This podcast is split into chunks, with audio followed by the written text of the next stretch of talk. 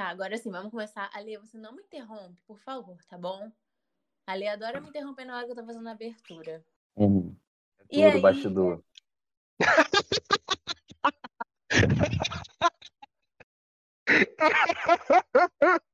o timing Você tá vendo perfeito. como ele é? Você tá vendo ele é? Sempre me interrompe quando vou fazer a. Sempre. Mário, sempre. vamos, Mário. Para de enrolar, começa aí. Ai, E aí, gente, sejam bem-vindos para a segunda Não, não, temporada. não. Mais animação. Mais animação.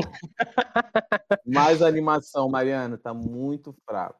Por favor, só um pouquinho de animação. Alexandre, se você me interromper mais uma vez, eu vou te tirar do podcast. E aí, Marquinhos DJ, faz o sample de guitarra.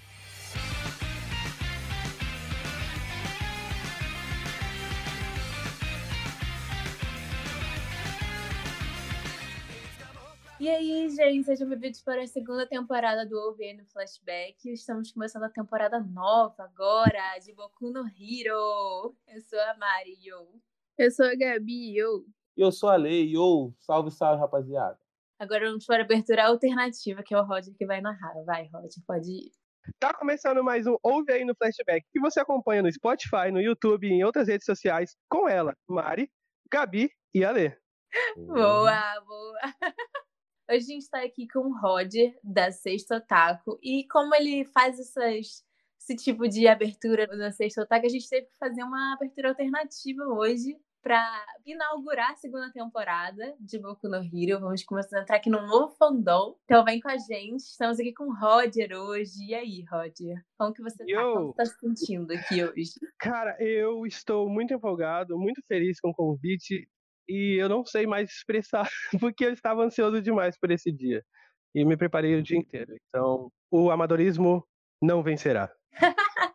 O Roger, pra quem não conhece, quem é do, do nosso fandom aí, quem tá aqui junto com a gente, quem é da família Flashback, não, não tem como não conhecer o Roger. Ele é praticamente nosso meme maker oficial aqui do podcast.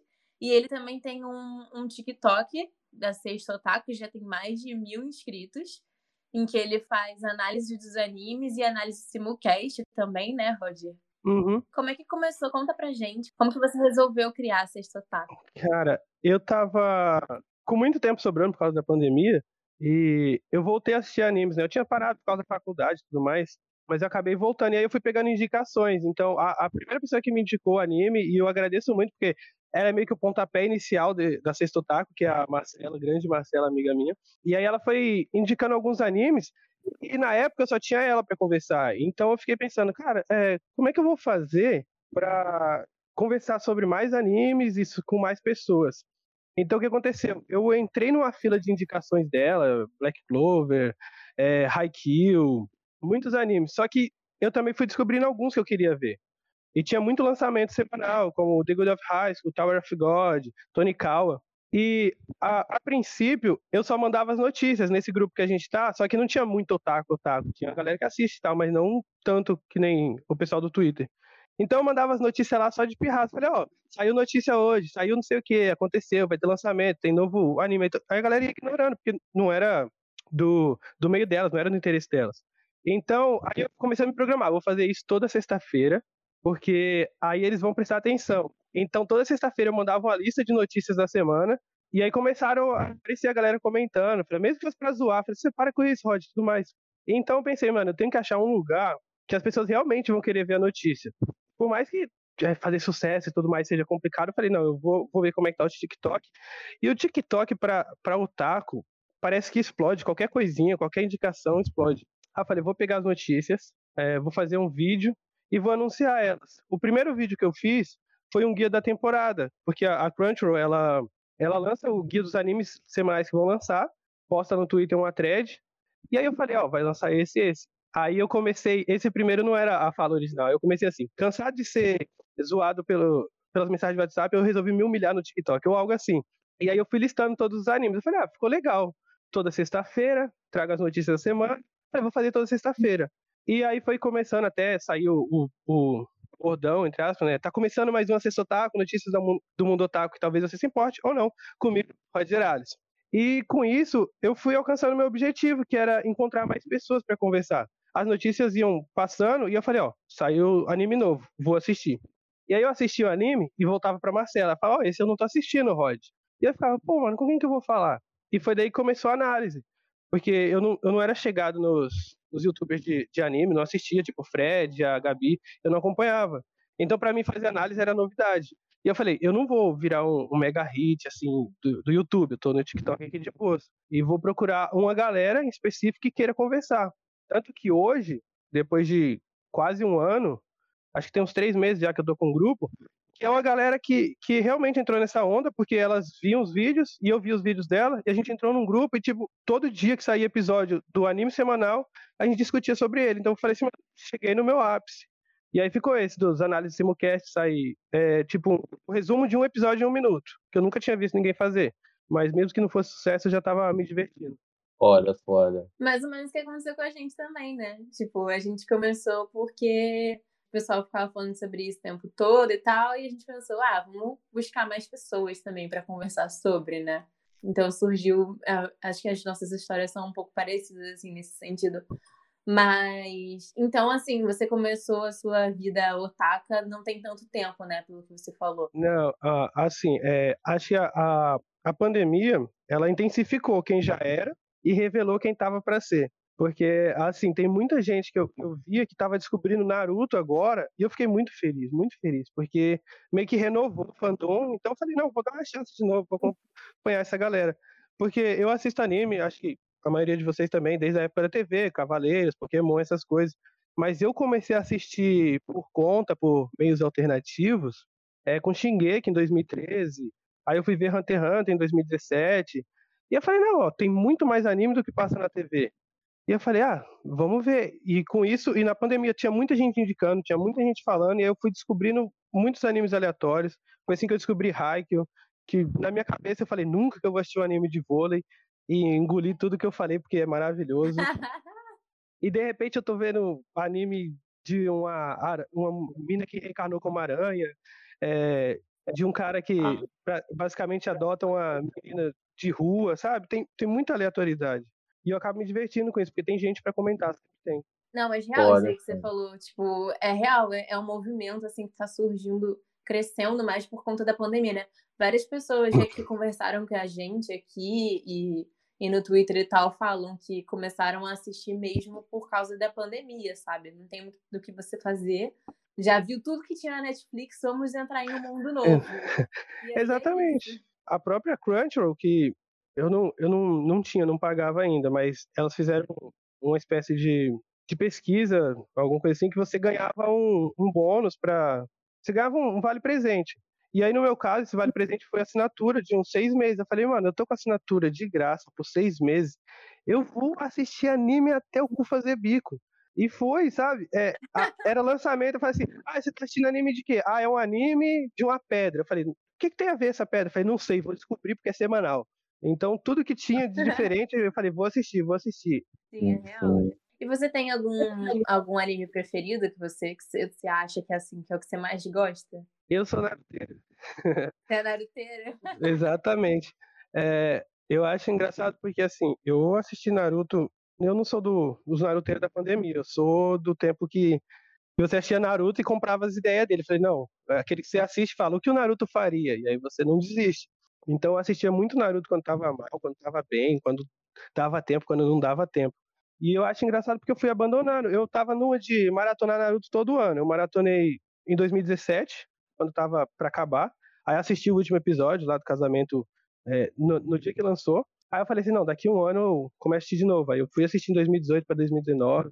E, e, eu falei, não, vou maratonar de novo. Só que aí a lista de animes diferentes que apareceram, eu falei, não, vou dar um tempo de Naruto e vou assistir outras coisas. O Ali faz isso com One Piece, né, Ali? É um evento faço... anual pra ele maratonar One Piece. Então, Pô, mas... eu assisto One Piece, mas eu dou aquela ruchada só pra poder relembrar ah. algumas paradas, tá ligado? Mas, tipo, Cara. eu faço realmente há muito mais tempo, desde novinho, é, pô, primeira semana das férias, desde novinho eu faço. Eu reassisto o, Senhor dos Anéis. Os três filmes versão alongada também.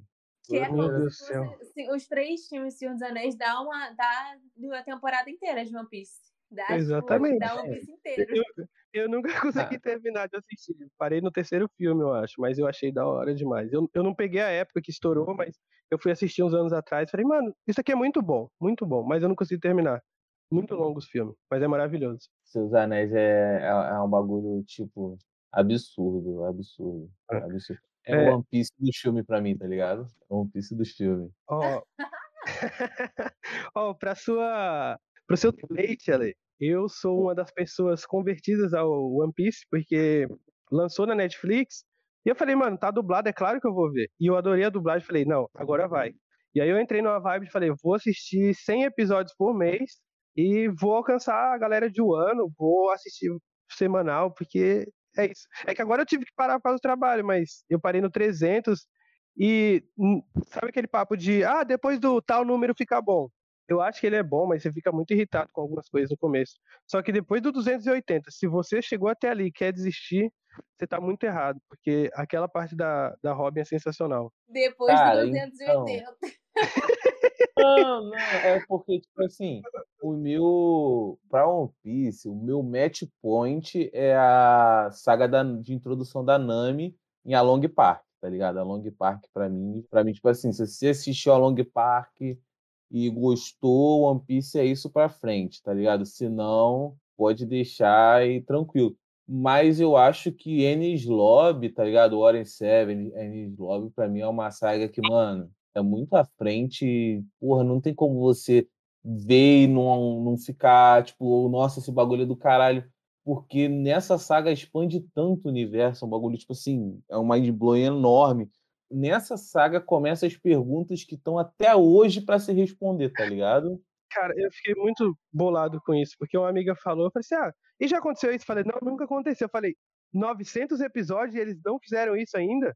E ele fala, ah, e É. não é só isso, tem mais aquilo, tem mais aquilo. Então tem uma lista de mistério que eles não resolveram em 900 episódios. Eu fiquei muito bravo. Eu falei, que saber, eu vou assistir até chegar nesse mistério. É porque é, as paradas vão meio que se, se completando, sabe? Ele vai criando um, uma. Ele cria uma pergunta, tá ligado? E essa pergunta ele não dá uma resposta, mas ele cria uma outra parada para encaixar nessa pergunta, que também é uma outra pergunta que vai, tipo, virando um, um loop. E quando você vê, tipo, você tem toda uma história de perguntas interligadas que você não sabe porra nenhuma. Por isso as pessoas desistem. Pronto, ali Uhum. fez sua panfletagem. Né? Fez a panfletagem dele, concluída com sucesso. É, para fechar esse quadro de entrevista aqui e não perder, o, não perder a tradição, ali faz o bate-bola com o Roger. Porra, mas aí vixe. faz um Vamos bate-bola aí do nada, Alexandre. Vai. É, não Vai, estou preparado. Vamos lá, então. É, é Bakugou Deku. Deco. Aizawa ou Todoroki? Aizawa? O professor? Aham. Aizawa. All Might ou... All Might. ah, eu não aguentei. Não dá, não, não tem com quem comparar. Você vai comparar com quem? Tá bom, Endeavor. vamos lá. Com as aulas, tá? Endeavor. É. É, O- Eu gosto do Endeavor, mas o All Might é o All Might. é All Might, é All Might, realmente. Agora, mudando um pouquinho. É Kakashi Obito? Kakashi. Assim, Kakashi Boa, Obito é... Rod. Quem é o sexto Hokage, Danzo ou Kakashi? Kakashi. Não Boa, é, não é, não é. O bate-bola tá muito devagar, que tá muito engraçado, mas vai. É, Sasu Saku ou. Ou Ino. Ino- Saino. Saino. O saco. É, vamos lá. Tipo, jurei, meu Deus, que competência. É, To Your Eternity ou Tokyo Revenge? Caralho, você me pegou. Tóquio é mais um shonen e To, é, to Your Eternity, Fumetsu no Natae, tá, tá muito pesado e tem uma história muito completa. Mas eu sou shonenzeiro, então eu vou de Tokyo Revengers. Eu não li o mangá ainda, então tô, tô só nos episódios. Mas falaram que o mangá tá ótimo. Ó, ó o ronco da minha moto. Vrum, vrum, tá ligado? Ali, sempre tenta É. fazer a pergunta final pra te pegar e você não conseguir responder e ficar pensando assim, ó, dar um curto-circuito na sua mente. É. vamos lá. É, Hadi... Não sei se você já viu, mas vamos perguntar mesmo Vai, assim. manda aí. Haikyuu, Haikyuu ou Hajime no Ippo? A Hajime não assisti, então eu sou Haikyuu, principalmente Tá porque eu me bom. identifico muito com o Tanaka. Kokoro no basquete, tu já viu? Slandank. Nenhum de basquete. São Corta três bem parte, famosos. É. Mano, Alessandra parte. tá falando várias coisas que eu não tô entendendo nada. É, Boku no Hero Haikyuu. Haikyuu. Eu nem sabia que existiam tantos animes de basquete assim, meu Deus. É tipo um Slandank? gênero, anime de É basquete. Slandank, Kuroko no Basket e tem um terceiro, que eu não vou lembrar. Eu acho que tem um terceiro. Ninguém liga pro terceiro, tá ligado?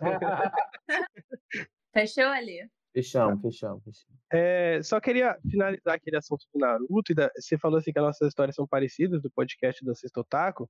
E tem um ponto que liga isso daqui que é muito importante que a gente tem que frisar, que é a Luísa. Porque, Sim, nossa assim, rainha. exatamente, eu eu conheci a Luísa também nesse mundo da pandemia e de tipo volta do fandom de Naruto, que eu comecei a acompanhar as artes dela, eu falava, mano, como assim tem um filho, um terceiro filho do Naruto com a Hinata? Eu falei, não, não pode ser. Aí eu começava a ver, falei, não vou acompanhar. E fui acompanhando a arte. E eu, eu acho que acho que a, a Luísa me levou pra, Kakashi Sentei. é, e aí eu comecei a acompanhar. Falei, caramba, essa menina deve estar aqui ó, anos no Twitter trazendo novidades do de Naruto. Falei, nossa, que espetacular. Aí eu continuei seguindo. E aí alguém compartilhou assim, ó, vai ter um podcast de Naruto. Eu falei, não, acho que deu minha cota, eu já vi Naruto demais, calma, vamos lá. Eu não, eu não consigo ouvir um podcast, é muito tempo pra mim, eu não vou aturar. Aí do nada apareceu assim, Luiz é convidado. Eu falei, é isso mesmo, esse podcast é maravilhoso, eu vou ouvir do começo. É, se a Luísa tá, tá certo. Eu falei, mano, vamos Ah, ver. fã Cara, número um do Luiz. exatamente, eu falei, mano, se tá lá, Ah, se a Luísa tá lá, tá certo. Eu falei, vou acompanhar do começo. E, cara, é, e não foi nem, o, pra mim, o melhor episódio não foi nem o que tava a Luísa, porque eu tava, que nem eu te falei, eu tava na saga de desenhar cada episódio, porque aí me empolgava. Eu e aí eu fui ouvir, eu eu, fui ouvir, eu fui ouvir o do Jiraiya, cara, e eu tô lá desenhando, falei, mano, qual que eu desenho? Falei, o Jiraiya ou o Naruto? O Jiraiya ou o Naruto? Aí eu falei, vou desenhar os dois. Aí eu comecei a desenhar, eu falei, mano, eu vou manchar esse desenho, porque eu tô chorando pra caralho nesse episódio. Ah, Porque foi muito bonito, cara. Eu falei assim, mano, a, a, a Gabi começa, não sei se é no começo, mas ela começa o episódio falando: a história do Jiraiya é de fracasso. Eu falei, para, Gabi. Para, pelo amor de Deus. que isso? O cara fez tudo aquilo, para. ela também quase chorou quando ela falou isso, tá? E eu falei, mano, assim, como assim é de fracasso? E aí vocês começaram a, a, a introduzir, entrou a lei historiador, começou a introduzir as histórias do conto de Jiraiya, da, da lesma, da cobra. Eu falei, caralho, esse podcast é emoção e informação. Eu falei, eu preciso continuar. E acho que foi daí pra frente que eu, que eu embalei de vez.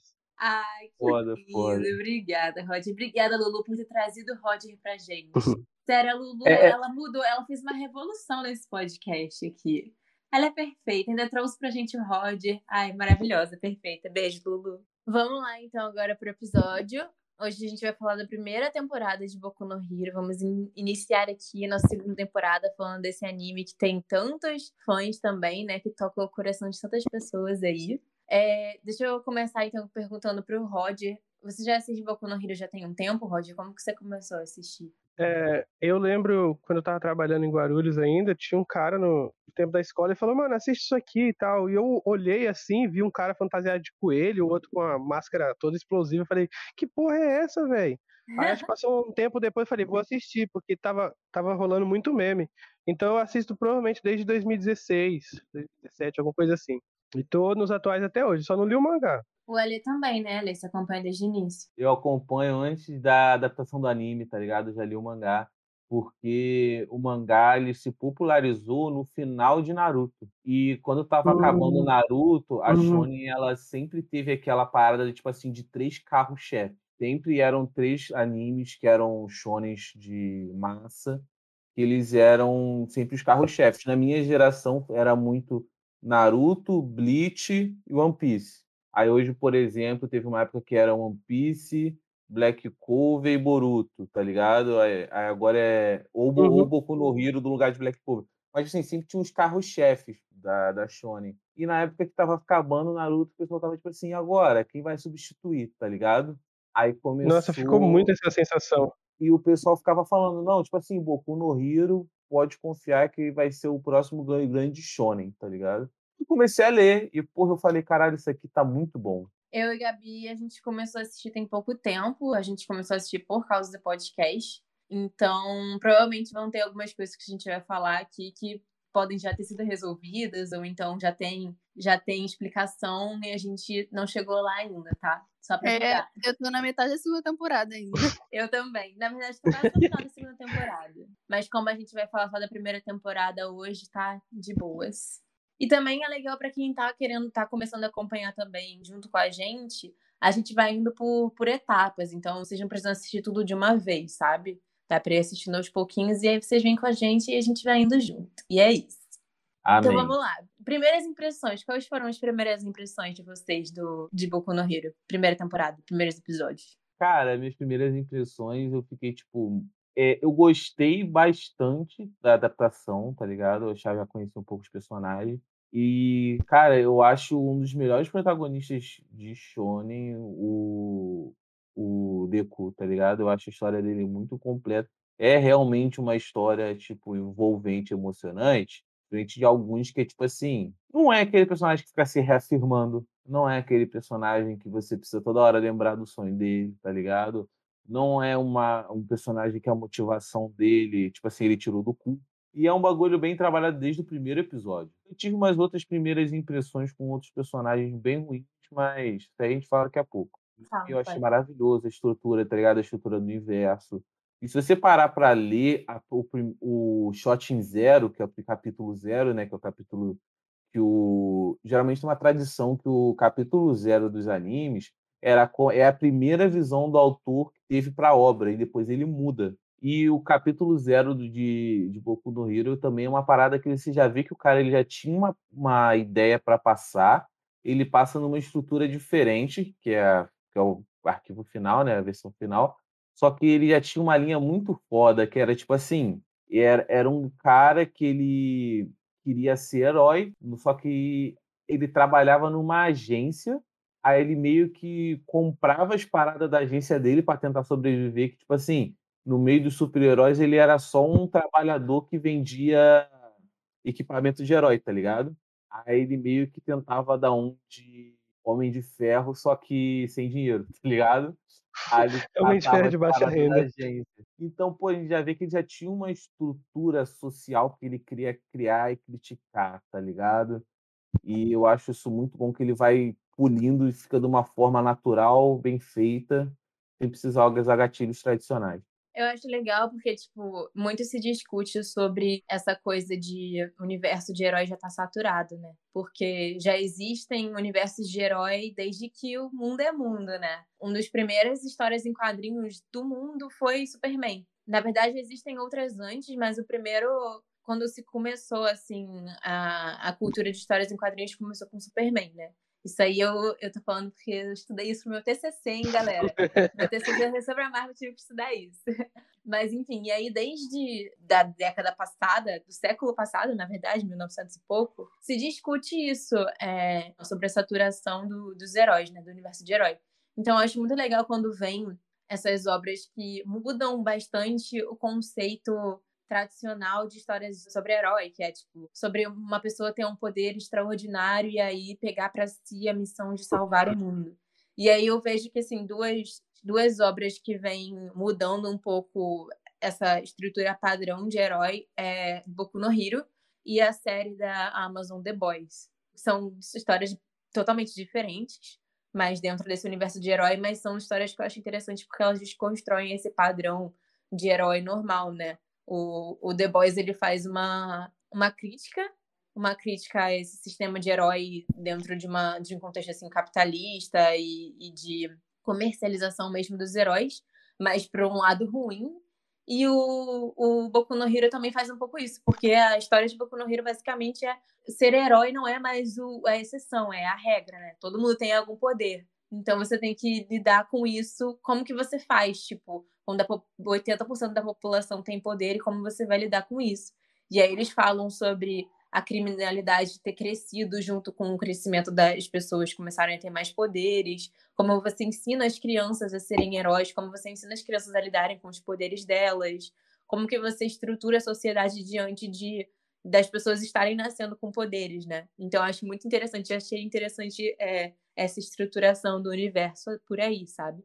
O Ali falou também do Deco, né? Que, que o Deco é um personagem, um protagonista muito interessante. O que eu achei legal do Deco, que é pegando um pouco o gancho do que o Ali falou, é que o Deco é um personagem bem humano, né? A gente consegue se identificar com ele porque ele não é aquele personagem todo certinho. Pelo contrário, ele é cheio de insegurança. Ele é cheio de, de dúvidas, ele é, tipo, todo ferrado, coitado. E, aí, e você fica com. Você fica assim. Ele nunca tem muita certeza de se ele tá indo pro caminho certo ou não. Foi o que o Ali falou, ele não fica se reafirmando o tempo todo, porque ele mesmo não tem muita certeza do que ele tá fazendo, sabe? Ele é todo inseguro, então acho que a gente se, se identifica muito com ele nessas questões assim. Porque todo mundo tem uma insegurança, sabe? Então acho legal isso nele. Não acho que ele é o melhor protagonista, um dos melhores protagonistas de anime, não. Porque ele chora muito, gente. Não dá, ele chora demais. É, é anime ou é novela mexicana esse daí? Cara, na moral, em defesa aqui do meu menino, em defesa do meu pequeno menino, é, cara, você pensa um pouquinho do contexto, tá ligado? É um moleque que ele via os heróis, tá ligado? E ele falava, caralho, meu sonho é eu ser isso, tá? sabe? Eu quero salvar a gente e tal. É uma criança muito gentil e quando, quando ele, ele tem a notícia de que de que ele não pode ser e que, porra, ele, criancinha, pequenininho, tipo assim, não querendo falar, tipo assim, mãe, eu não vou poder ser isso, tá ligado? Cara, isso é muito pesado. Aquela cena é muito. Mano, transformaram essa, essa cena em meme, sabe? O otaku não vale nada. Eu odeio, eu odeio as pessoas que não sabem ter sentimentos. Mas vamos lá. Cara, aí, pô, você vê um cara que ele, tipo assim, ele tinha um sonho, só que já tava meio desistindo tá ligado? Ele já estava meio desligado dessa pouco, mais que ele tinha um sonho, ele continuava alimentando ele, criando aquele álbum lá de, de álbum não, uma agenda que tinha os detalhes de cada herói e tal. Ele alimentava esse sonho, mas ele não sabia o que fazer, tá ligado? E porra, e do nada você não tem porra nenhuma para do nada você ganha a, o poder do cara que você ídolo, admira né? de, é do seu ídolo. Aí além disso, você ganha a responsabilidade de você ser o pilar de uma, de uma sociedade, tá ligado? O All Might, ele era o pilar da sociedade. Então ele fala, pô, você quer ser herói, beleza, tu vai ter que ser o número um e vai ter que sustentar a lógica da sociedade toda nisso. E foda-se se você tem 12 anos. Se você tem ele 12, tem 14. 14 é, só você tem que se virar aí, irmão. Porra, é uma realidade muito pesada, tá ligado? É uma mudança muito brusca. Então, porra, eu entendo o personagem, ele às vezes dá aquela parada, porque por mais que muito tempo que ele tem aquela gratidão do que ele vive, ele tem aquele, aquele medo de, tipo assim, de não conseguir ser o suficiente, tá ligado? Porra, eu acho isso profundo pra caralho, tá ligado? Eu lembro de uma coisa que agora, é, que a Gabi, ela tinha falado comigo, eu acho legal ela trazer aqui pra cá também, que o Ali falou sobre o Deco ser muito gentil, né? A, o traço mais forte dele é a gentileza. E ele é uma criança tão gentil que, mesmo ele sofrendo bullying, a pessoa que mais faz bullying com ele até com, com o Bakugou, que é a pessoa que mais faz bullying com ele, ele é gentil e ele chama ele de Kachan, né? Ele chama ele pelo apelido dele. E eu não tinha, nem tinha reparado nisso direito, a que tinha falado isso comigo. Sim, é porque o Chan, o Chan, né? Não sei como é que fala. Em é um honorífico de carinho, sabe? Eu acho engraçado. Eu acho engraçado ele fazer isso. Porque o, o Bakugou, ele também não se incomoda dele chamar ele de Kachan. Ele quase estoura a cara do menino, mas vai. Não, mas ele não fala para me chamar de Katia, ele, tá, ele tá com foda, sabe? Ele, eu odeio o Deco por outros motivos. Inclusive, eu acho muito interessante a rivalidade do Deco do Bakugou. Eu acho Olha. que o Bakugou, eu não. Porque, tipo, todo mundo ficou me zoando falando que eu ia gostar do Bakugou, porque eu gosto dos, dos emburradinhos e tal. Mas é que, tipo, eu, eu acho que o Bakugou, ele tem um, uns problemas, ele é do jeito que ele é, porque, na verdade, o problema todo dele é com ele mesmo, né? Ele é todo. Ele quer fazer Exato. uma coisa de, de ser fodão, mas na verdade ele é extremamente inseguro. Ele tá sempre achando que as pessoas subestimam ele o tempo todo, e na verdade tá todo mundo falando, nossa, como você é incrível, Bakugou. E ele fica, você não tem, não me subestime, não me subestime. Ao, ao mesmo tempo em que ele, ele faz bullying com as pessoas, mas ele não fica subestimando as pessoas ao ponto de ficar com a guarda aberta o tempo todo, quando ele tá lutando e tal. Mesmo achando que ele tem um poder muito incrível, sabe? Mas enfim, isso é mais assunto para a próxima temporada. Eu quero saber do Rod, que, quais são as primeiras impressões dele, o que, que ele acha do, do protagonista, enfim, o que, que você quer comentar? Eu tava revendo, inclusive de ontem para hoje, os primeiros episódios, E aí me veio a cabeça só agora de que o, o Midoriya foge do padrão do Shonen porque ele é o protagonista inteligente, ele estuda. Porque geralmente você tem uns cabeça dura, os caras que não entendem nada, e que nem o Ale falou, tá tirando força do cu. Ele não, ele estudou para isso, sabe? Ele literalmente estudou para ser herói, porque ele tá numa escola de herói. O fato dele ganhar o poder é o padrão do Shonen, porque tem que tirar o poder de algum lugar, nem que seja do fio de cabelo. Eu concordo com essa parte do, dele ser chorão, e eu acho que a única coisa que impede o Deco de ser um protagonista melhor, e ele tá longe de ser um dos melhores protagonistas, é que ele não, não causa essa simpatia. Ele tá sempre chorando, por mais. Ele é preparado. ele é muito preparado e fala assim: caramba, é, é literalmente o nerd maldito que o, o Bakugou sempre chama ele. Ele é um nerd e tudo mais. Você pode até se identificar, só que ele não é cativante. Você assiste o Naruto, aí você se sente empenhado. Você vê o Asta, o Asta quer de Black Clover, ele quer resolver tudo na porrada, então ele vai ficar forte. Agora, o, o Deco, ele tá lá encolhido, anotando, falou, para eu ser herói, eu tenho que calcular a fórmula de Bhaskara, do poder do All Might, tã, tã, tã, e, e ele vai aprendendo com isso. E quando ele entra na escola, não, perdão, quando, quando ele salva o Bakugou, que aí ele mostra que ele tá apto, tanto que até o Might se, se impressiona com isso, que aí quando ele realmente mostra que ele tá apto a ser um protagonista de shonen, não só um herói. Porque ele faz o que todo protagonista de shonen cabeça dura faz, que é agir por impulso, pela primeira vez. Porque ele tá sempre comportado, seguindo os cadernos dele, seguindo tudo, todo o pensamento dele. E aí ele parte para cima do monstro sem poder nenhum, sem pensar em nada.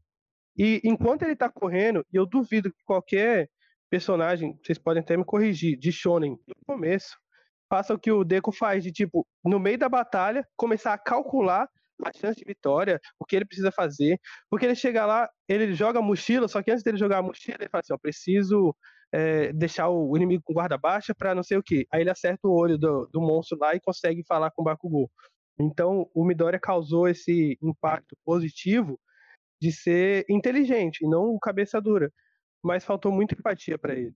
Sabe? Faltou simpatia, na verdade. Na verdade, eu, acho, eu, gosto, eu, gosto, muito do Deco. Eu acho ele bem fofinho, eu gosto muito dele, eu gosto da história dele. Mas eu acho que o que falta nele é, tipo, uma presença maior. Falta carisma, sacanagem. Falta carisma. falta uma presença, porque ele não é o tipo de protagonista que ofusca todos os outros personagens, como, por exemplo, é o Naruto, como é o próprio Itadori, assim. Ele nunca tá, tipo, pra mim, no, no, no foco do holofote, sabe? Tem sempre personagens que ofuscam ele, então acho que falta mais. A, falta presença pro menino Deco. Agora vamos começar os memes do te falta, te falta ódio, te falta carisma, te falta presença. Cara, mas Cara, eu, eu acho que isso não necessariamente é uma coisa ruim, sabe? Eu acho que eu gosto muito dele exatamente por causa disso, porque, mano, ele não precisa, tipo, as pessoas só chegam nele, cara, esse garoto é muito foda, ele é um nerd, mas ele tá, tipo, estudando muito bem, e aí, sei lá, chega o Todoroki chega, quero ser seu rival, entendeu? As pessoas olham para ele e ficam tipo, mano, por que, que esse garoto tá aqui, entendeu? E uma coisa que eu acho do Deco também não sei se é necessariamente bom ou ruim, é que a motivação dele para ser herói é muito simples. Ele quer ver, ele quer ser igual a Might e ter o, ver o sorriso das pessoas e tudo mais. Ele não tem uma história trágica por trás. Ele não era sozinho. Ele tem mãe, entendeu? Muito shonen é tipo tem uma tragédia da pessoa. É, mas na maioria dos shonen é a pessoa órfã, entendeu? Eu não tem passado triste. Vai por esse caminho, passado triste fui, fui cortar lenha e minha família foi dilacerada, tá ligado? É, aí é muito fácil você uma motivação pra protagonista assim, entendeu? Fácil conseguir motivação ele é órfão, é muito fácil. É aqueles memes que tem no TikTok que eles colocam os personagens pra conversar. Fala, ah, você passou por quê? Ah, a minha mãe e o meu pai é, foram mortos por uma raposa demoníaca. Fala, ah, que triste. E você, Tanjiro? Ah, um Oni matou quase toda a minha família, deixando só uma irmã que foi transformada em demônio. Eu falei, ah, que triste. E você? Ah, eu tenho mãe. Ele tem mãe? Se ele tem mãe. You can't see through the... Sabe o que eu acho? Tipo, eu acho que é porque o Boku no Hero se inspira muito na cultura americana um pouco, né? O Might é um, um pouco americanizado também. Um pouco, não, bastante americanizado. Então eu acho que o Deco, ele também é baseado nos heróis americanos, entendeu? Tipo, o Peter Parker, que só tem a tia, dele só tem a mãe, entendeu? E por isso que eu acho que ele é diferente dos outros protagonistas de Shonen, porque ele é mais voltado para protagonista de herói americano. Uhum. Mas, tipo, eu não acho que eles.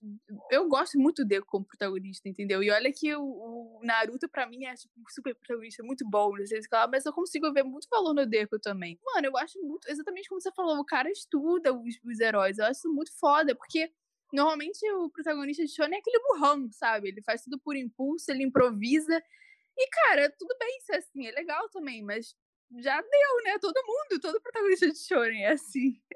Uma coisa que eu acho legal no Deco também é que, diferente da maioria dos protagonistas de anime, que é isso que o Roger tava falando, eles sempre têm um passado triste no sentido de, ai, perdi a mãe, minha família inteira foi morta por um demônio, não sei o quê. O Deco você se identifica com ele em questões mais do dia a dia mesmo, questões, problemas que a gente passa na nossa vida enquanto adolescente, enfim, jovem e tal. De, tipo, por exemplo, ele tem é, síndrome do impostor o tempo todo, sabe? Que ele fica pensando, pô, será que eu sou a pessoa certa para fazer isso? Não, eu não merecia ter esse poder, eu não merecia estar tá fazendo isso. As pessoas acham que eu sou muito bom, mas na verdade eu só fui privilegiada. As pessoas acham isso, mas na verdade eu não sou tão bom assim e tal.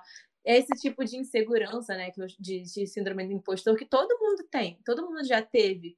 Então, tipo, você se identifica com ele não por ele ter passado triste nem nada disso, mas porque ele tem inseguranças que a gente também tem, são coisas mais é, palpáveis no nosso dia a dia. Então acho legal isso nele também.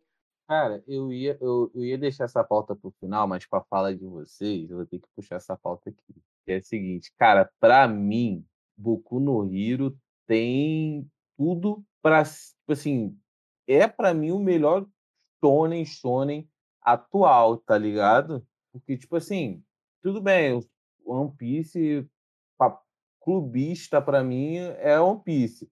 Tendo análise e tal, Boku no Hero tem, é o melhor por quê? Justamente por pontos que vocês criticaram. Por exemplo, é, Roger falou do protagonista que analisa muito a luta enquanto está lutando.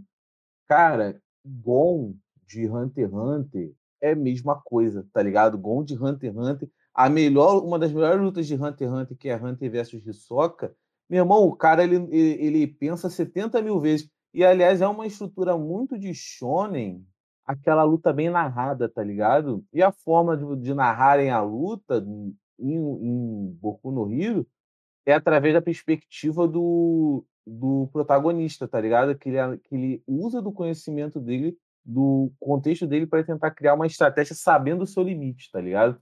E diferente de outros protagonistas de Fica mais natural, tal, né? Exatamente, são lutas muito naturais.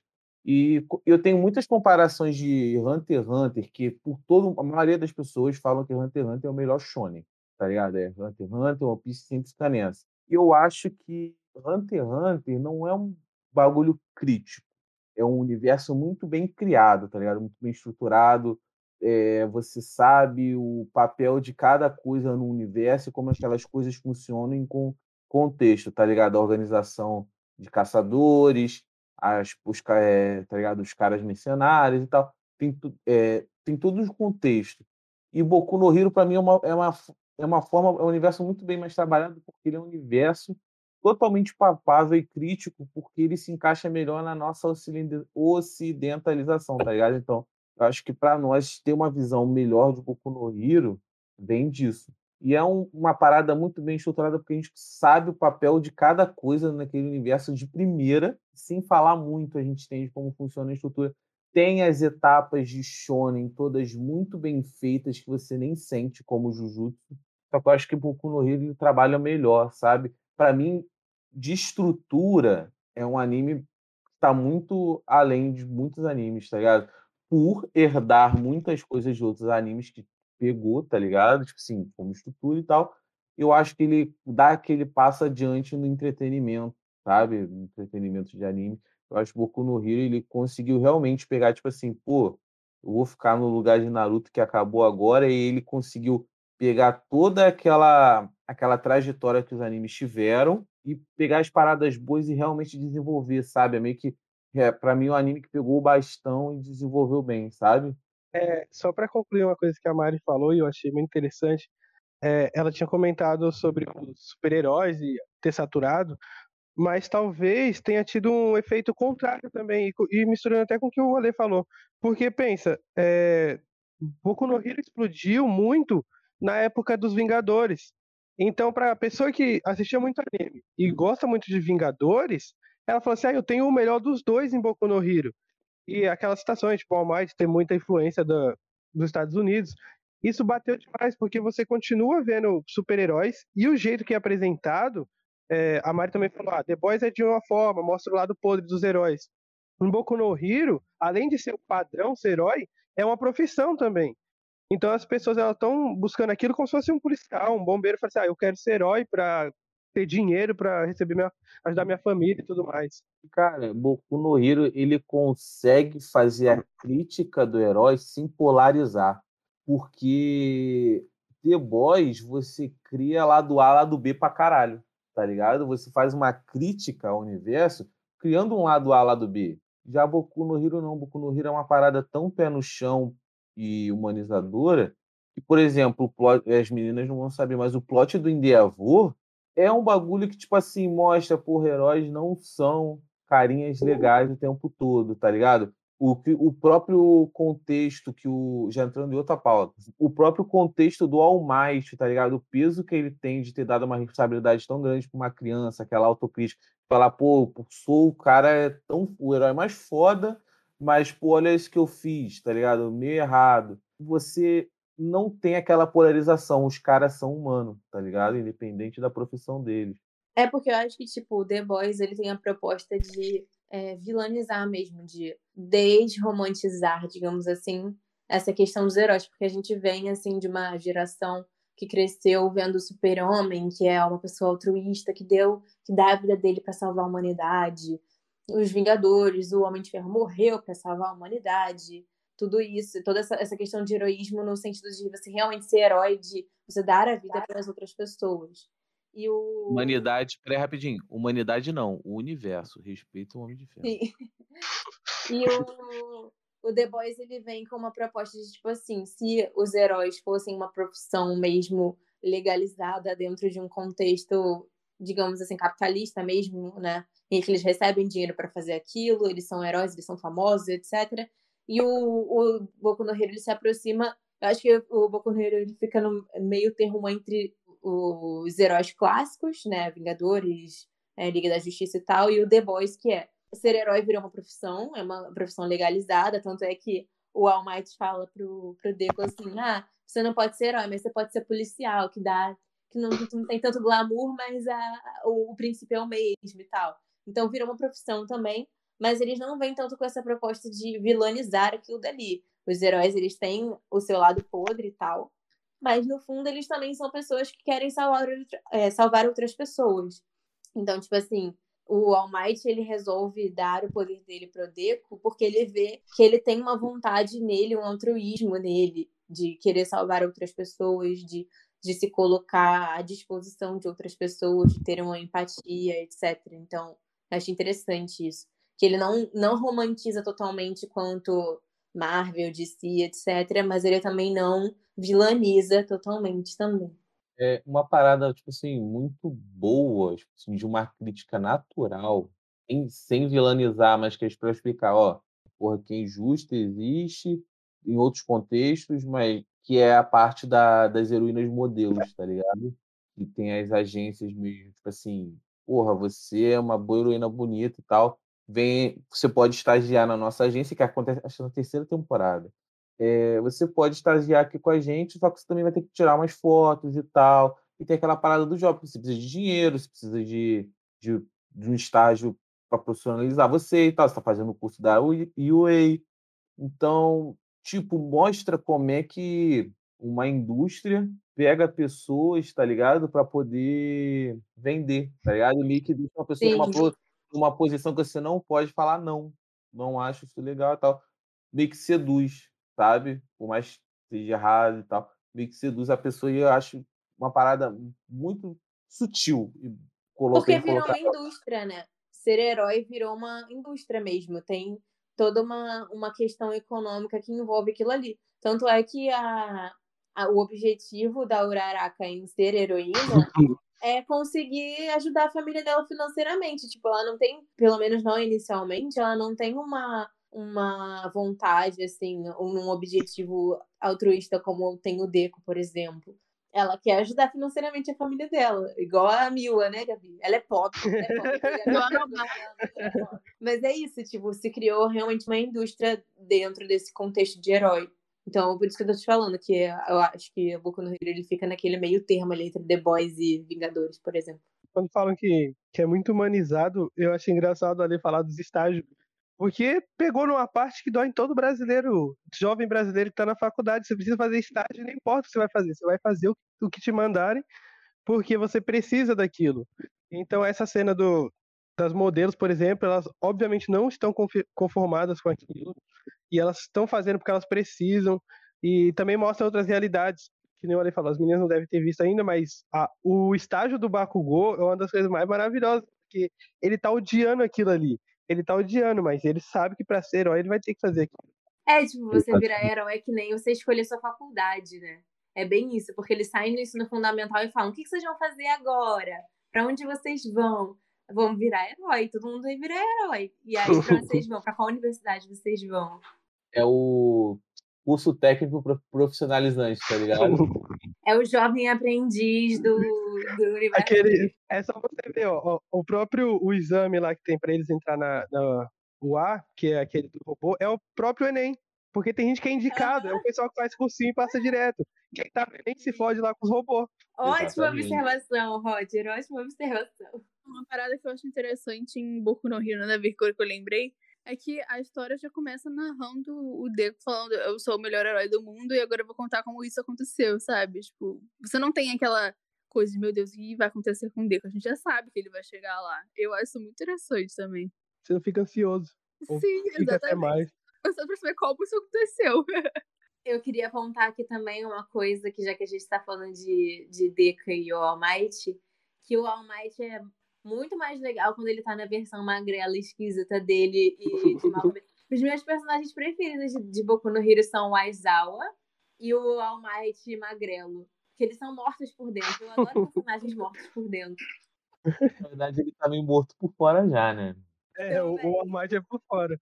Por, quando ele tá na, na forma magrela, ele é mais paizão do Midori. Então, ele até que tem alguma coisa por dentro, mas por fora. Eu acho que é por isso que ele se completa com a Aizawa. A Aizawa tá morto por dentro e ele por fora. Isso mesmo. Olha, colocou aqui na pauta também que eu acho legal a gente discutir é vocês acham que foi uma decisão responsável do All Might? Foi sensato ele ter passado o poder dele? Com pro, certeza não. Uma Com criança certeza. de 14 anos de idade, do nada. Emocionadíssimo. Com certeza não. Emociona... Emocionadíssimo. Faça o diploma de velho emocionado para ele. Mas eu Cara, acho que, tipo, o, o, o, Deco, ele também despertou no All Might uma coisa que, que a gente tá zoando aqui, que ele tava morto. Mas ele realmente, ele tava um pouco morto, né? Depois que ele sofreu o acidente dele e foi perdendo os poderes, ele foi perdendo um pouco, tipo, da perspectiva dele do que é ser herói. Porque ele escolheu aquele caminho, etc. E o Deco meio que, que reacendeu isso nele, reavivou isso nele. Por isso que ele se emocionou. Aí falou, hum, gostei desse menino, vou, vou passar meu poder pra ele, pronto. É, é que nem quando você vai procurar alguma coisa para comprar e acha aquele negócio bonitinho. Aí você compra na emoção. Depois de um tempo você acha mais barato, só que você quer se conformar de que o que você comprou vale a pena. Então você reforça, ó, o Deco é bom, hein? Ó, o Deco é isso, ó. O Deco tá aqui, ele vai dar conta, vai sim. Assim, Mas Almighty, tinha um melhor, não tinha. Almighty. O que você acha, ali? Você acha que não foi sensato? Cara, eu acho que não foi nem um pouco sensato, cara. ele deu muita responsa se ele pelo menos chega assim, pô, sem dar spoiler, hein? Ele assim, pelo menos, pô, dá, eu podia, eu podia chegar num cara que tá se formando, né? Que eu acompanhei, se formando na escola, já tá, já tá já estudou, já sabe tudo e tal, moleque bom. Podia pegar um moleque bom para poder, pô, já que já tá treinado, já sabe o que vai fazer, entendeu? Não precisa ter que virar uma baromba, tá ligado? Podia com meu irmão, olha o Muque, o Muque do pai. Porra. Você pode te dar um poder, mas você vai ter que fazer essa dieta, é, vai ter que fazer crossfit, é, vai ter que postar no Instagram a cada três dias a, a foto do seu muque crescendo, senão você não vai ser o número um nunca. Deku acabou de que... limpar a da praia, ele, ele chegou e meteu assim, ó, Pega o Monte Everest. E tem que Tá praticar coach Gente. quântico. Tem que praticar coach quântico também. Aí, ó. Chama o Orochimaru aí. Mano, aqueles dedos inchados do Midoriya, que nervoso. Nossa, muita agonia. Não, e não é só inchado, Gabi. É que você, você vê assim, fala inchado. Aí ele começa a falar, ah, eu quebrei o dedo. Você fala, não tem Tá conserto. decreto. Não né? tem conserto. Tá, E tá ele, tipo assim, necrosando. Tá você, necrosando. imagina, você tem um poder muito foda, mas toda vez que você usar, você vai sentir a maior dor do mundo possível. Triste. Mas eu achei isso bem legal também, que é tipo assim, é, nada, nada pra ele veio fácil, né? Pra Sim. começar que ele teve que passar por esse treinamento aí durante meses intensos. E mesmo quando ele terminou o treinamento dele, ele ainda não tá pronto. Nem fisicamente, nem psicologicamente, né? É, eu acho legal que tem essa, essa demora, digamos assim, pra ele ficar pronto finalmente. E aí ele tem que aprender a lidar com os limitantes dele. E eu acho muito interessante a forma como ele lida com esses limitantes. Tipo assim, eu sei que se eu usar o, o, o One for All aqui agora, eu vou, vou necrosar uma parte do meu corpo. Então, como que eu, eu penso nisso estrategicamente? Porque foi o que vocês falaram lá no início. Tipo, o, o Midori, ele só consegue levar tudo, todo esse poder do A mais pra frente porque ele é inteligente, porque ele estuda, porque ele tem estratégia. Porque ele não conseguiria lidar com esse poder caso ele não fosse assim. Tipo assim, ele quebrou a mão, a mão tá necrosada. Agora, tem, o que, que eu vou fazer agora? Como que eu vou lutar sabendo que eu vou necrosar minha mão nesse golpe aqui? Então, ele tem que estar sempre preparado quatro passos na frente.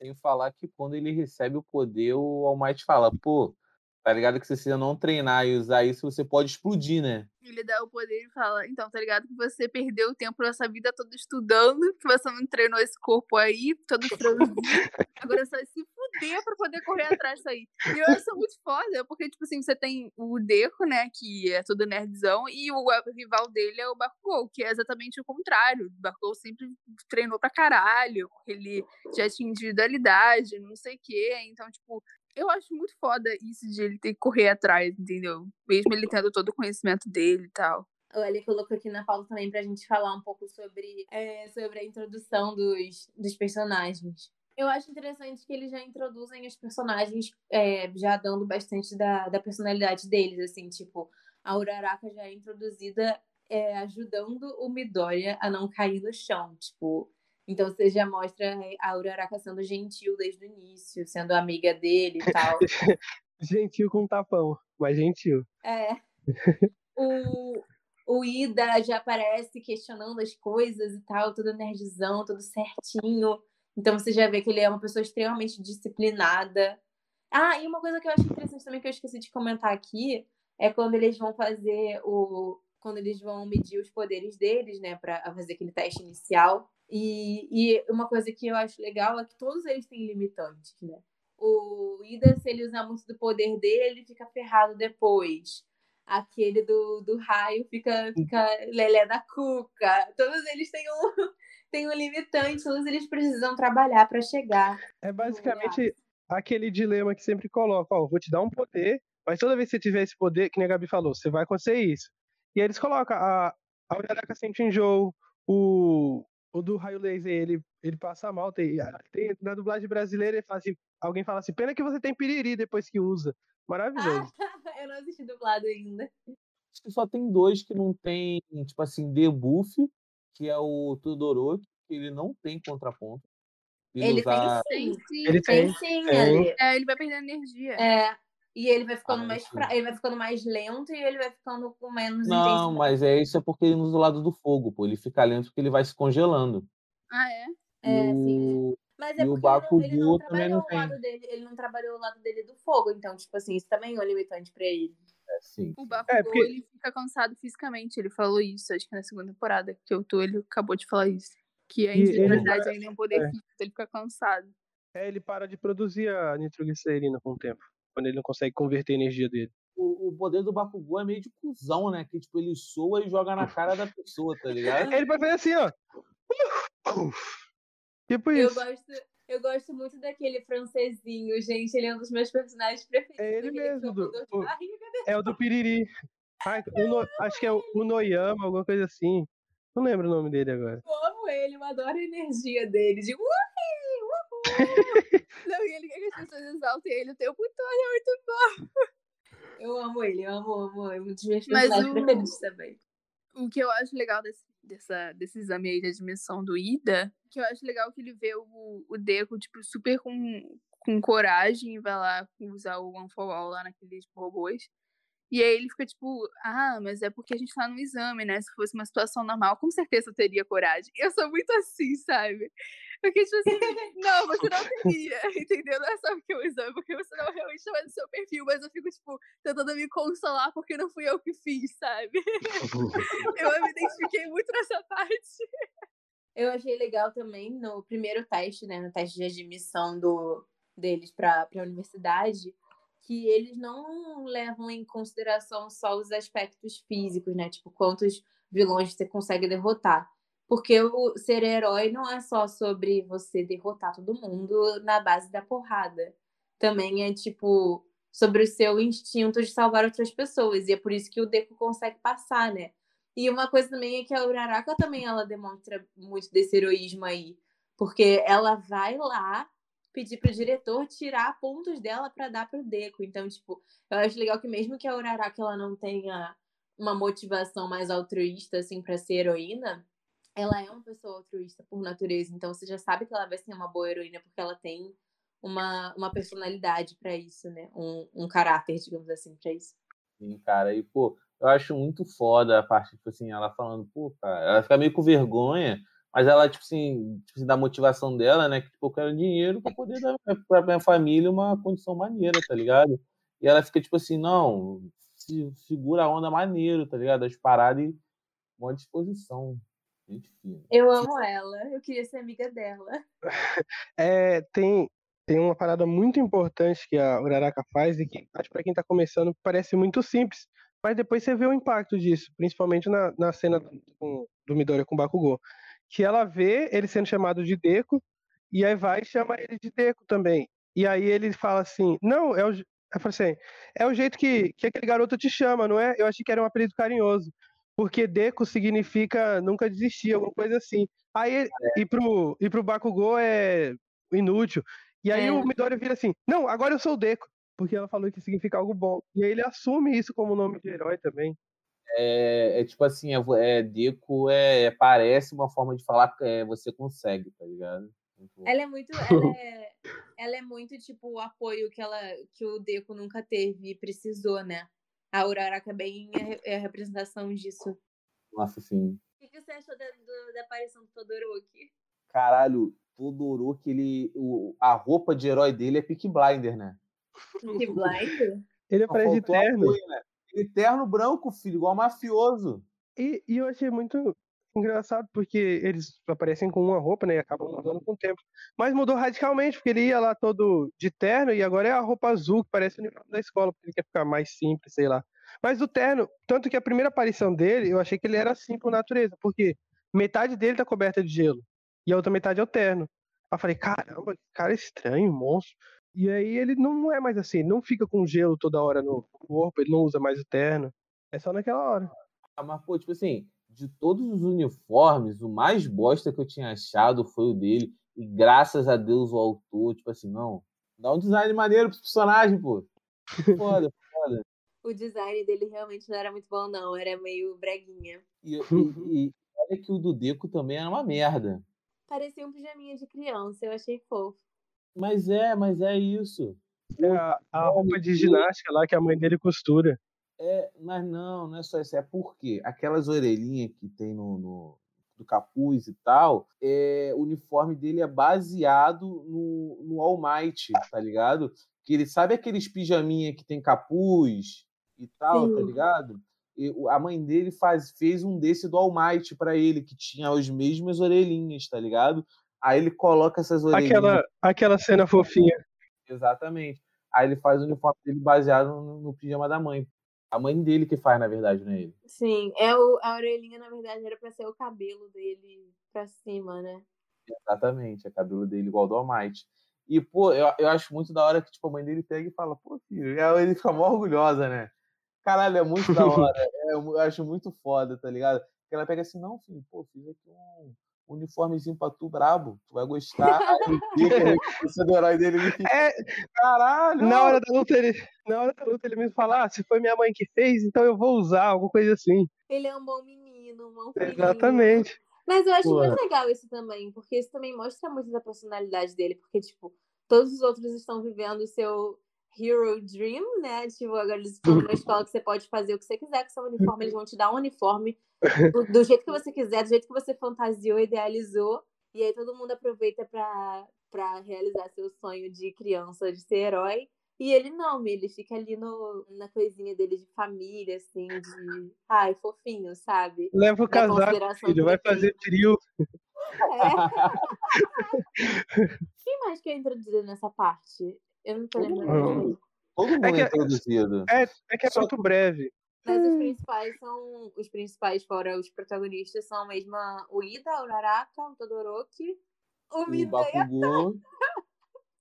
Não, não gosto do Mireta. Caralho, que moleque ninguém... insuportável. Puta que pariu, na boa. É que citar o nome. É porque a Mari, ela ainda não viu as, as paradas do, do Mineta, tá ligado? Ela tá no comecinho, quando ele Eu é só alívio ele já tá irritando. É, no comecinho ele ilude, tá ligado? Eu, eu, cheguei, eu- eu tava revendo a parte que, da primeira temporada que ele ajuda lá na, na hora do ataque dos vilões, que ele tá com a bolha. Eu falei, caramba, esse cara vai ser útil em algum momento. E é só decepção daí pra frente. A decepção daí pra frente. Mas ele já é, Cara, ele já é irritante no início. eu, eu vou dar, não, eu vou dar um spoiler pra tu ver como é que ele, como é que ele fica escroto, escroto. Dá só um spoilerzinho bobo, é bobo. Tá. Tem a porra do, do exame da segunda temporada, né? Tem aquele exame lá, o torneio, torneio. Sabe torneio? Tem uma parte do torneio, tem uma apresentação de umas líderes de torcida, né? Lá, só pra poder dar escola, só pra poder dar uma animada, né? Aí o que, que o Mineta faz? Ele pensou, porra, caraca, eu vou falar que as meninas vão ter que se apresentar e ninguém avisou. Só Eu pra poder ver elas com roupa. Caralho, que bagulho escroto, meu. parte, e daí é daí pra baixo. Alguma história, algum backstory depois, alguma funcionalidade. É, tipo, eu Não, acho é que só o Mineta, isso. o, Mineta, é o o Mineta é o clássico personagem que foi criado pra ser alívio cômico, mas ele é muito mais irritante do que alívio cômico. O Cara- alívio cômico dele é ser irritante, babaca. Eu acho que vai além. Eu acho que o Mineta, ele é aquele personagem de anime que tá para duas funções. Ou se eu fazer os feitiços do autor, ou representar os feitiços do incel. Não, se ele ainda fosse, se ele ainda usasse o Mineta pra fazer uma crítica a esse tipo de comportamento, ainda a gente ainda conseguia passar um pano, mas não tem como, ele é, É- realmente muito babaca. Exatamente, eu acho que eu fiquei umas três temporadas esperando a explicação dele. Eu falei assim, cara, não, o Mineta ele é assim, mas ele vai ser alguém da hora, sabe? ele vai se converter no- num, num herói foda que vai salvar a humanidade pra alguma coisa. Mas ele, ele não vai, ele não melhora, ele não procura melhorar. Assim, mesmo os poderes dele, Rico. é, mesmo os poderes dele parece que não evolui. Ele fala, não, meus poderes agora fazem isso. Faz a mesma coisa sempre, não faz mais. Que bosta. Exatamente. O poder dele, o poder dele. Vocês já viram os incríveis, não já? Sim, sim. O poder dele é aquele troço que aquele menino, guri incrível, criou pra. Pra prender o ser incrível. É, pra prender as pessoas. Exatamente. É, esse é o poder dele. O poder dele poderia facilmente ter sido criado por aquela menina de cabelo rosa que cria equipamentos. Se ela Ah, criar ela- o poder de que nem aquele dali, o Mineta não tem mais serventia nenhuma. Inclusive, me pergunto como que o Mineta conseguiu passar pra UA. Cara, tinha, eu vi um vídeo explicando um dia desses. Ah, lembrei. Nossa, foi bem explicado. Eu não lembro se era é, canon ou não, mas eles falam assim que o, o teste ele não pedia necessariamente para você destruir os robôs, e sim inibi-los de alguma forma. E o poder do Mineta é muito útil para isso. Então ele coloca ah, os negócios de grudar e impede o movimento dos robôs. Então ele deve ter feito muitos pontos, porque ele só jogava a bolinha, o, o robô prendia, ganhou, porque o robô não se mexe mais. Então, e eu demorei muito para aprender isso. E faz sentido. Ah, faz sentido, Eu acho faz Eles sentido. falam isso depois em alguma parte da, de outras temporadas, tá ligado? Que o pessoal meio que se pergunta, aí ele fala, não, que eu... fe-" Aí ele cata aquela carinha, ah, eu fiz aqui, eu fiz aqui, ah, Pegadinha do malandro. ah. Filha da puta. E- Então, esses foram, né? Esses foram os principais que foram apresentados Uhum. aí. Pô, Assim, não, peraí, pô. Faltou o, o mais brabo que tem do- dos calouros. Kirishima? Kirishima, porra. Kirishima é o mais brabo. Mas... O Kirishima é o que solta raio? Não, é o. Não, endurece, louca. Endurece. solta raio é quem? É o é Denk. O, é o Denk.